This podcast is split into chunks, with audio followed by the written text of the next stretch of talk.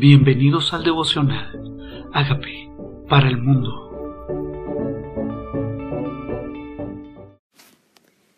Génesis capítulo 12. Dios llama a Abraham.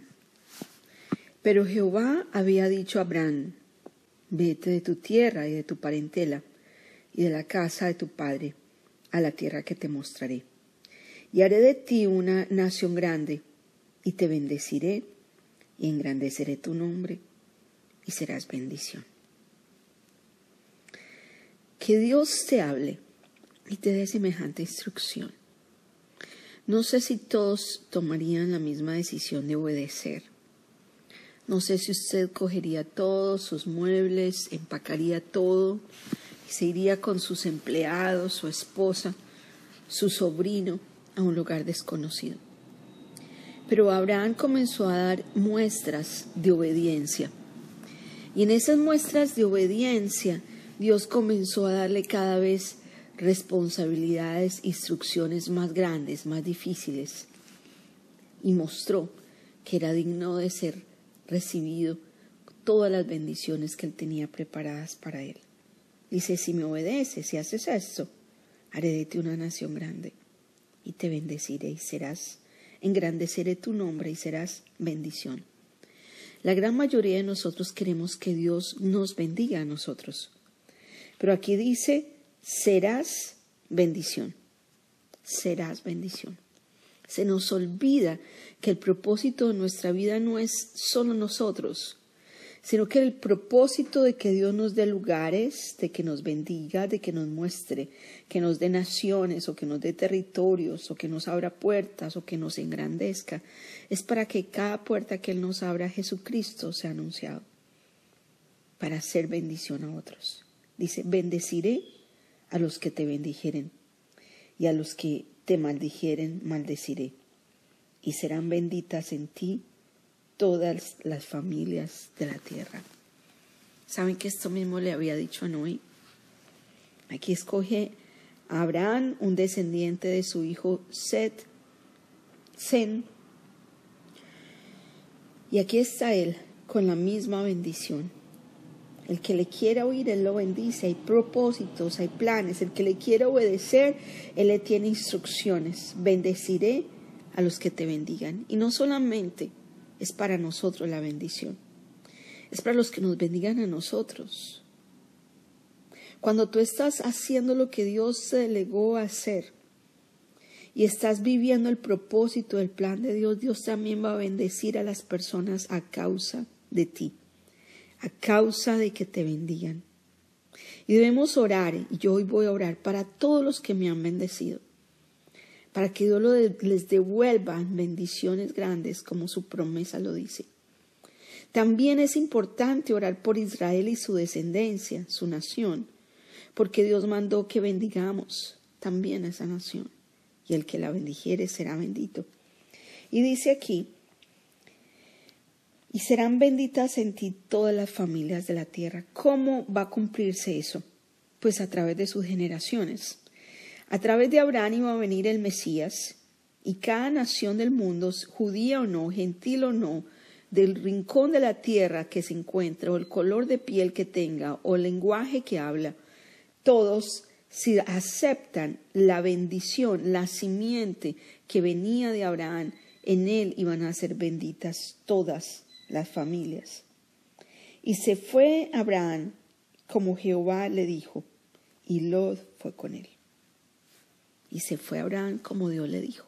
Por aquí, Abraham, ok, Señor. Hacia la derecha, Abraham, ok, Señor. Cada instrucción, yo te iré mostrando, dice, te mostraré la tierra que te mostraré. O sea que él caminaba mirando hacia arriba diciéndole, por aquí, Señor, sí, sigue caminando. Y a veces Dios no nos muestra todo desde el primer día. Nos manda sal y yo te voy obedeciendo. Camina en el propósito que tú estás haciendo yo te voy dirigiendo. Tú obedeciendo, Dios dirigiendo. Y está aquí. Abraham hizo como Dios le dijo. Y era Abraham de edad de setenta y cinco años cuando salió de Arán.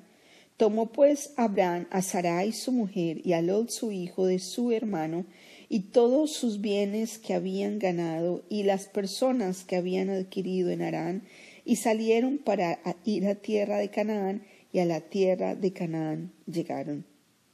Y pasó Abraham por aquella tierra hasta el lugar de Siquén, hasta el encino de Moré, y el cananeo estaba entonces en la tierra, y apareció Jehová a Abraham y le dijo, ¿qué pasa? Se la entregó pero había moradores ahí. Y nosotros pensamos, ¿cómo me estás dando esto si todavía hay moradores aquí? ¿Cómo me estás dando esto si todavía hay enemigos aquí, si todavía hay procesos? ¿Cómo me das esta tierra si yo la veo ocupada? Y dice así, entonces, aquella noche Abraham por aquella tierra, dice, y Dios apareció Jehová a Abraham y le dijo, a tu descendencia daré esta tierra. Y edificó allí un altar a Jehová. Noé edificó un altar a Jehová. Ahora Abraham edifica un altar a Jehová. ¿Qué era edificar un altar? Era poner un montón de piedras una sobre la otra. Dice, y edificó allí un altar quien le había a Jehová quien le había aparecido. Y luego se pasó de allí a un monte al oriente de Betel y plantó su tienda. Y teniendo a Betel al occidente, Ay al oriente, edificó allí altar a Jehová e invocó el nombre de Jehová. Y Abraham partió de allí caminando y yendo hacia el Negev. ¿Qué lugares te ha mandado el Señor que pases? ¿Cuáles son los lugares que pasas todos los días? ¿Qué tal si cuando vayas en el carro bendices ese barrio? ¿Qué tal si cuando pasas por tu vecindario lo bendices? ¿Qué tal si todos los días que vas a tu trabajo lo bendices y en ese lugar invocas el nombre del Señor y le dices, Señor, aquí eres bienvenido. Te edifico altar a ti, que este lugar sea lugar, sea altar para ti, lugar de adoración para ti. Que en este corazón por el que yo voy a hablar haya altar para ti. Esa es mi oración, que cada persona que me encuentre luego acepte a Jesús en su corazón y esa persona se convierta en un altar para Dios, alguien que adore a Dios. Y Abraham hubo entonces hambre en la tierra, o sea que no es nuevo, en la, en la tierra han habido hambrunas, era, ocurría, había dificultades, había guerras. Y dice, y descendió Abraham a Egipto para morar allá, porque era grande el hambre en la tierra. Y aconteció que cuando estaba para entrar en Egipto, dijo a Sarai su mujer, He aquí, ahora conozco que eres mujer de hermoso aspecto, y cuando te vean los egipcios dirán, Su mujer es, y me matarán a mí, y a ti te reservarán la vida. Ahora, le dice, Ahora conozco que eres mujer de hermoso aspecto. Tal vez viendo a Abraham las otras mujeres, la, pudo, pudo compararla y vio a su mujer hermosa. Pero aquí comete un error. Abraham dice, ahora pues di que eres mi hermana, para que me vaya bien por causa tuya y viva mi alma por causa de ti. ¿Acaso Dios no lo bendijo? No le dijo que sería bendición, porque empiezan temores. ¿Por qué nuestros temores nos llevan a tomar decisiones equivocadas, a mentir? El temor casi siempre es lo que origina las mentiras, temor a ser desaprobado, temor a que piensan que no lo logré, temor, no sé, temor, querer que los demás, lucir bien delante, delante de los demás. Y dice, y aconteció que cuando entró Abraham en Egipto, los egipcios vieron que la mujer era hermosa en gran manera. También la vieron los príncipes de Faraón y alabaron delante de él, y fue llevada la mujer a causa de Faraón. ¿Cómo sería hermosa que todo el mundo alabó la belleza de ella? E hizo bien Abraham por causa de ella, y él tuvo ovejas, vacas, asnos, siervos, criadas, asnas y camellos. Mas Jehová hirió a Faraón y a su casa con grandes plagas por causa de Sarai, mujer de Abraham. ¿Qué estaba pasando? Dios acaba de decir que iba a bendecir a los que lo bendijeren. Y Faraón estaba proveyéndole cosas económicas, vacas, lugares, tierras. ¿Por qué entonces Dios permite plaga a Faraón? Dice, le entregó plaga a Faraón a causa de ella, a causa de ella. Y dice entonces, ¿qué es esto que me has hecho conmigo? ¿Por qué no me declaraste que era tu mujer? ¿Por qué dijiste es mi hermana? Hmm.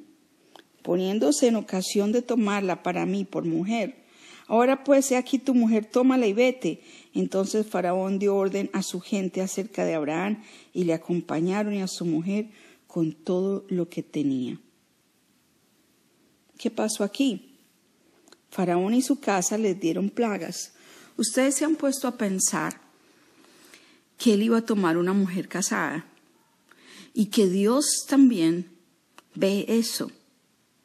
Que cómo nos exponemos nosotros a que personas, si usted es casada, si usted es casado, exponga a otras personas a que usted sea atractivo para ellos. ¿Dónde se mete? ¿Qué hace? ¿Por qué Abraham permitió esto? Porque expuso a su mujer para provecho suyo.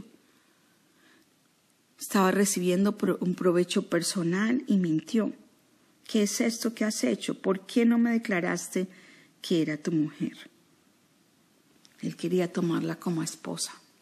Sara iba a ser la esposa de Faraón. ¿Qué hace el Señor con tu enemigo? le da plagas. ¿Qué hace el Señor cuando alguien se mete en lo que es con lo que es tuyo? ¿Qué hace el Señor cuando alguien está entrometiéndose en las cosas que te pertenecen a ti, así sea por ignorancia? Y así es donde Dios simplemente hizo que Faraón fuera recto. Faraón era recto. Faraón era recto. Faraón no quería tomar una mujer casada, pero tampoco Faraón quería que él tuviera plagas. Tampoco él quería tener plagas. ¿Qué está pasando a nuestro alrededor?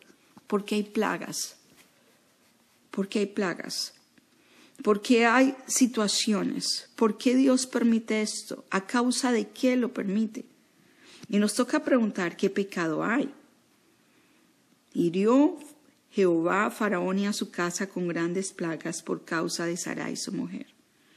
Entonces, ¿qué puede pasar a causa de alguien que se quiera meter con tus cosas, con tus hijos? ¿Qué tal si empezamos a decirle al Señor, no que le mande plagas a los demás, sino que proteja a nuestros hijos, de exponerlos a cosas que no vienen de Dios. ¿Por qué las personas hoy, por un beneficio económico, por un beneficio personal, exponen sus principios? Pensemos qué cosas son valiosas, cuáles son nuestros valores, nuestros principios, nuestras creencias, lo correcto, lo verdadero.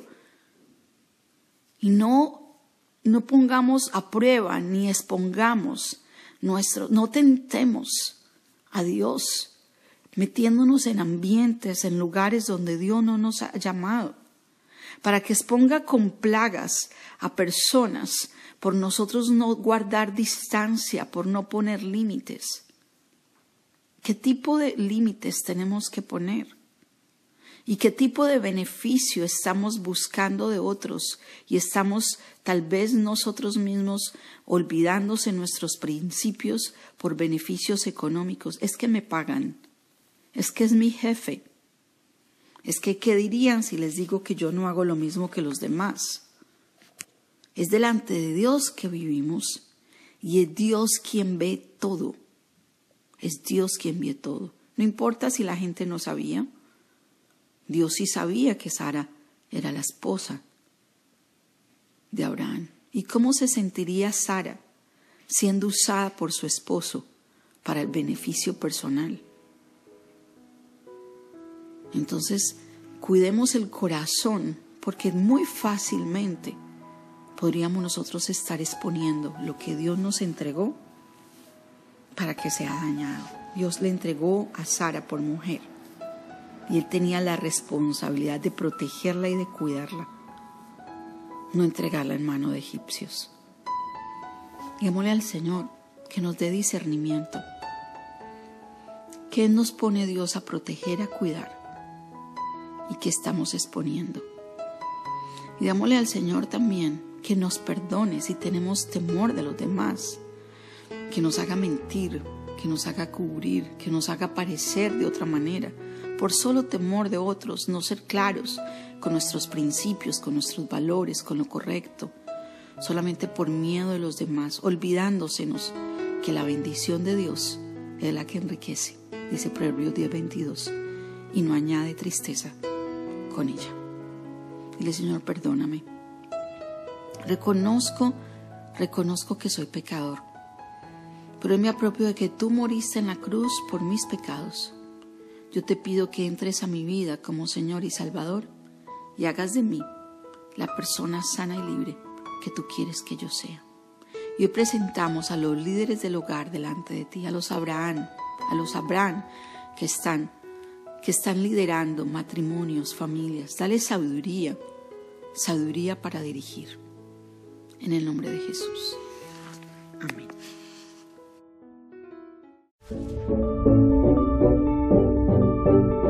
Amigos, queremos que usted sea parte de esta obra que estamos haciendo a través de Agape para el Mundo y que este mensaje de Jesús llegue hasta la última de la tierra. Si quieres donar en nuestra página web puedes hacerlo en agapeparalmundo.org o también a través de Cele en agapeoficial.gmail.com. Dios bendiga tu generosidad.